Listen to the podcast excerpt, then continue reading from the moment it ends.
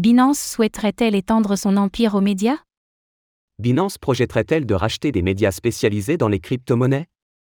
C'est ce qui semble ressortir de négociations qui auraient eu lieu pour racheter le média américain Coindesk.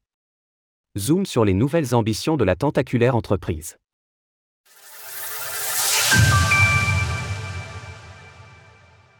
Un rachat de Coindesk envisagé par Binance.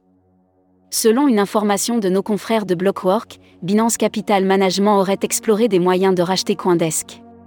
Pour rappel, le média s'est retrouvé en difficulté, car il fait partie de Digital Currency Group. Son PDG Kevin Ward a confirmé qu'il était sur le marché en janvier dernier.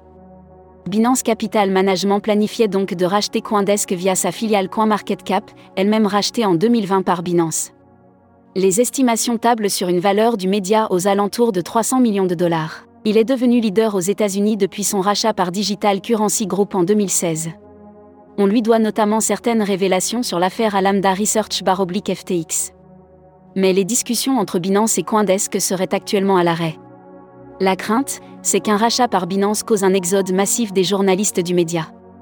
Par ailleurs, la légitimité de ce dernier serait presque certainement remise en question, ainsi que sa neutralité. Ce n'est pas sans rappeler CoinMarketCap, qui s'est vu plusieurs fois accusé de favoriser son acquéreur Binance dans ses classements. Binance souhaite donc manifestement éviter de nouvelles accusations de ce type. Binance commencerait à s'intéresser aux médias.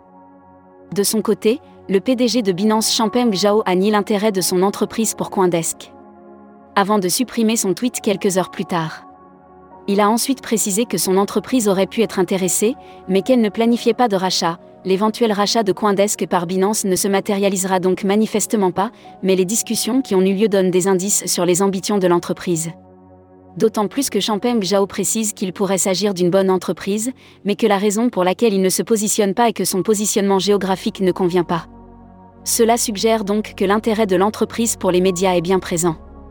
Si l'on en croit les sources citées par Blockwork, la crainte reste cependant qu'on considère ces médias comme non neutres, une fois acquis par Binance. Les hésitations sont donc compréhensibles. Tout cela confirme en tout cas que l'empire de Champeng Zhao souhaite continuer à s'étendre dans des domaines variés des crypto-monnaies. Image, Web Summit via Flickr, CCBY 2.0. Retrouvez toutes les actualités crypto sur le site cryptost.fr.